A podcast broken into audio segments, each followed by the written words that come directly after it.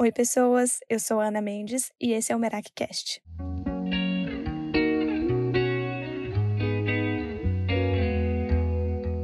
Merak é uma palavra grega que significa fazer as coisas com a alma, colocar parte de si em tudo o que estiver fazendo.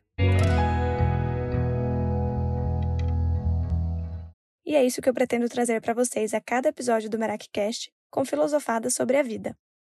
Hoje eu te convido a embarcar nessa jornada de autoconhecimento comigo. Vamos nessa?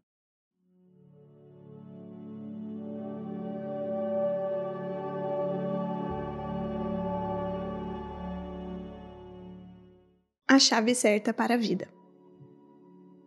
Em fevereiro desse ano, eu fiz uma viagem para Sevilha, que é onde as minhas melhores amigas moram. E elas, né, têm a rotina delas, o trabalho delas.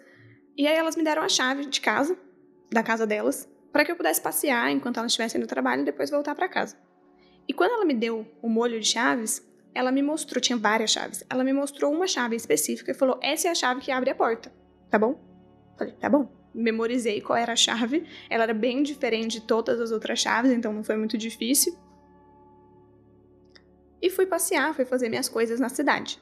Quando eu voltei e fui abrir a porta com a chave que ela tinha me falado que era a chave que abria a porta, não abria por nada, por nada. E eu tentei de um jeito, tentei do outro, enfiei de um jeito, enfiei do outro e não abria.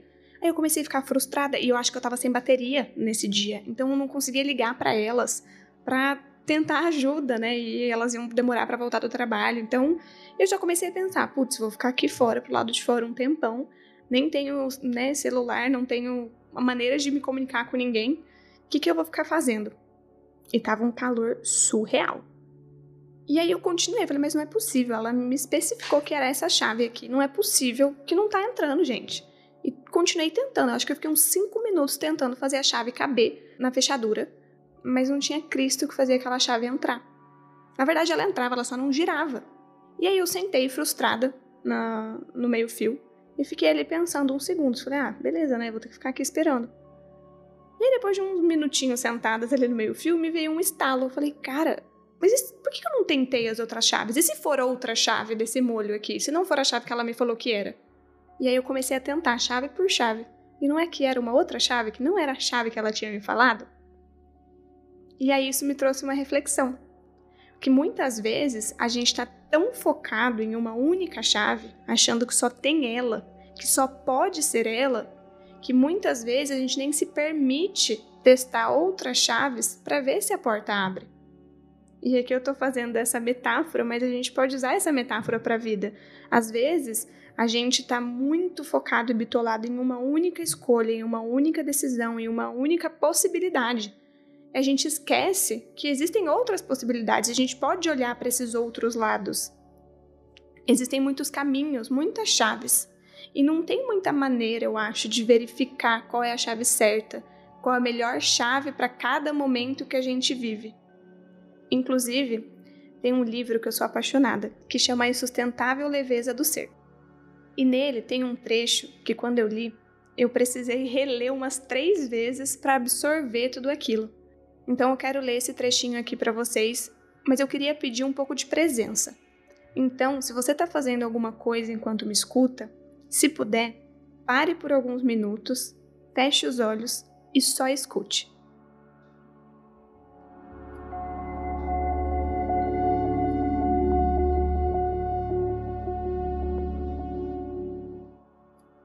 Não existe meio de verificar qual é a boa decisão, pois não existe termo de comparação. Tudo é vivido pela primeira vez e sem preparação, como se um ator entrasse em cena sem nunca ter ensaiado.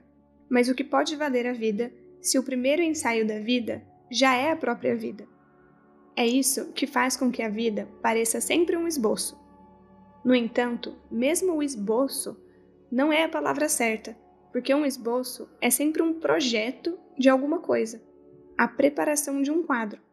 Ao passo que o esboço, que é a nossa vida, não é um esboço de nada, é um esboço sem quadro. Quando eu li isso, parece que tudo se encaixou dentro de mim, como uma pecinha de quebra-cabeça. Porque por mais que a gente queira, a vida não vem com manual de instrução.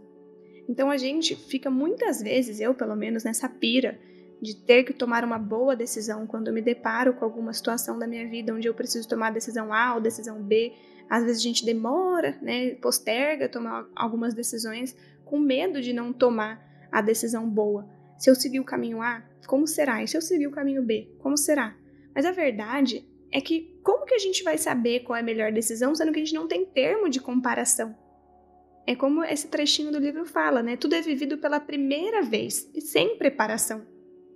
A gente, se existe, né, outras vidas, a gente não tem garantia nem certeza disso. A gente tem algumas crenças, cada um com a sua.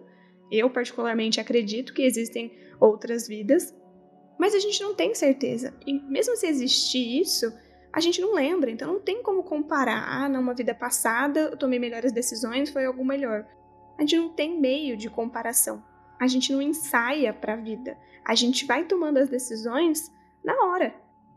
Então eu acredito que não existe muito um caminho só, um caminho certo ou o caminho certo. Existe apenas o seu caminho, a sua jornada e zilhões de chaves como possibilidades.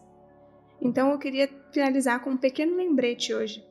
Se desafie a experimentar a vida e todas as chaves que ela tem para te oferecer.